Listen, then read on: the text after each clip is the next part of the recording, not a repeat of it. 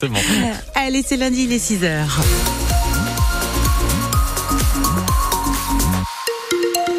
Un point météo pour commencer la journée. Eh bien, on a euh, une matinée maussade et une après-midi agréable. D'épuisé par ce matin dans nos deux départements.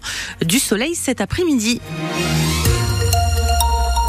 Les infos avec vous, Manon. Combien de classes vont fermer à la rentrée dans le Poitou? On devrait connaître la carte scolaire à la mi-mars et dans la Vienne et les Deux-Sèvres, on s'attend, selon les syndicats, à 50 fermetures pour seulement 14 ouvertures.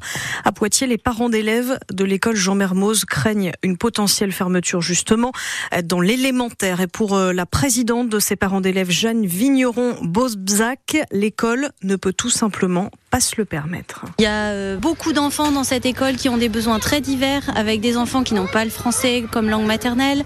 On est un quartier où il y a euh, des familles qui sont accueillies en urgence, des enfants qui peuvent être dans des situations familiales, socio-économiques assez difficiles, donc qui peuvent avoir des comportements compliqués.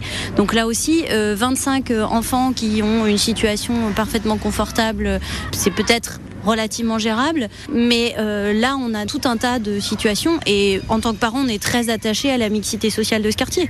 Par-dessus se rajoute le fait qu'il y a des familles de militaires qui bougent beaucoup. On sait qu'il y a d'autres écoles de Poitiers qui sont euh, remplies, remplies. Et comment on va faire si euh, les classes sont déjà à 25 et qu'une classe est fermée?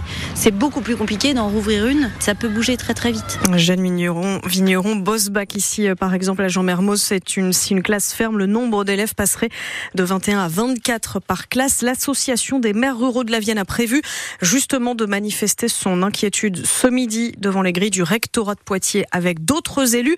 Et on en parlera avec le président des maires ruraux. Ce sera à 8h moins le quart au micro de Théo Cobel.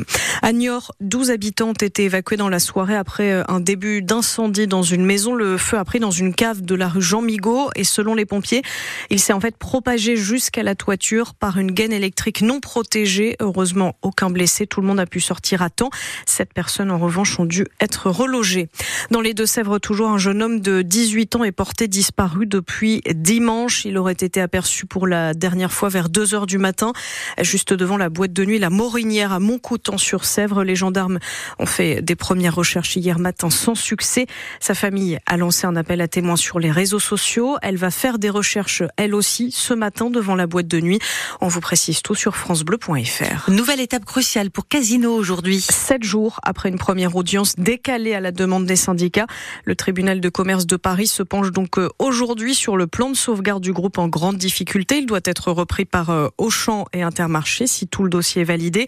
Chez nous, le casino de Choré ne figure pas dans le plan de reprise. Vive inquiétude aussi à l'entrepôt Isidis de Montmorillon. Il est géré par le groupe et ne sait pas non plus s'il sera repris.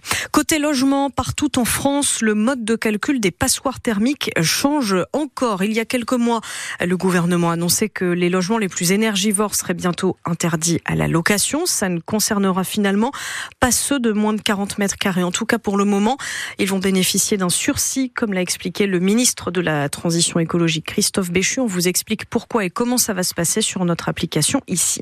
Les vacances de février commencent tout juste et le Poitou a le vent en poupe. Oui, cette année, les réservations sont plutôt bonnes, avec notamment des vacanciers qui délaissent les stations de ski faute de neige pour profiter de vacances en pleine nature et puis euh, moins onéreuses aussi.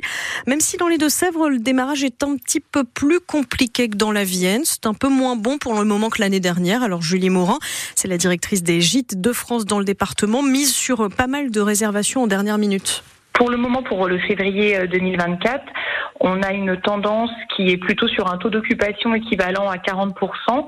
On n'a pas encore atteint notre taux d'occupation 2023 qui était de 54% l'année dernière, mais euh, on a une clientèle surtout d'entreprises, d'affaires. On a beaucoup de réservations, nous, qui sont souvent de dernière minute, et on espère avoir euh, plus de, réservations euh, à venir. On est assez confiant puisque, comme je vous le disais, on a une grande part de clientèle entreprise, et ces clientèles renouvellent leur contrat semaine après semaine, et les demandes peuvent être quelquefois le vendredi soir pour le samedi. Donc, on est plutôt confiant par rapport à faire un équivalent de l'année dernière, par exemple, je pense. Oui. Chez nous, les élèves du Poitou ont encore une petite semaine à tenir en cours avant de profiter de deux semaines de grâce matinée. Ce sera à partir de samedi. En football, en national, les Chamois reçoivent Nancy ce soir. Un choc de haut de tableau en qui promet. On est deuxième, les Nancéens sont sixième et ils restent sur six succès consécutifs. On espère, nous, évidemment, une première victoire à domicile pour l'année 2024. Le coup d'envoi, c'est à 18h30. Et puis, euh, dans la soirée, la Côte d'Ivoire a remporté la Coupe d'Afrique des Nations à domicile avec parmi les médaillés un ancien du Stade Poitvin, s'il vous plaît, Nicolas Pépé, passé par le club de Poitiers entre 2012 et 2013. Il avait alors 17 ans. Victoire donc de son équipe de 1 face au Nigeria.